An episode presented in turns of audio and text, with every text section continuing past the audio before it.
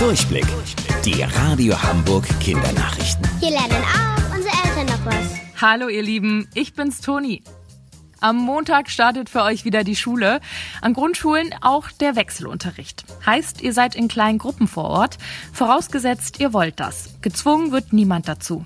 So kurz vor dem Schulstart seid ihr vielleicht verunsichert, wann die Maske jetzt eigentlich getragen werden muss und wann nicht.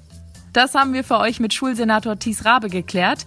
Der war diese Woche bei uns zu Gast und hat eure Fragen beantwortet. Die Maske kann abgenommen werden, zum Beispiel in den Pausen auf dem Pausenhof, wenn dort auf dem Außengelände der Abstand auch groß genug ist. Sie kann auch abgenommen werden beim Essen, sonst muss sie getragen werden. Schulsenator Thies Rabe.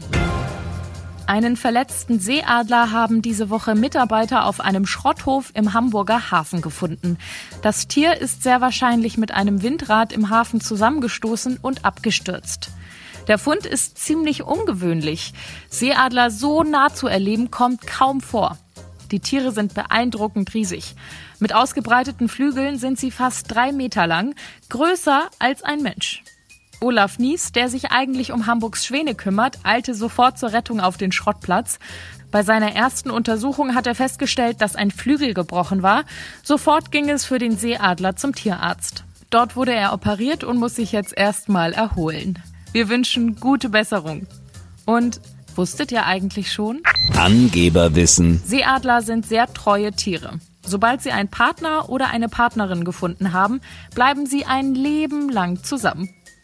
Bis morgen um 13.30 Uhr. Eure Toni.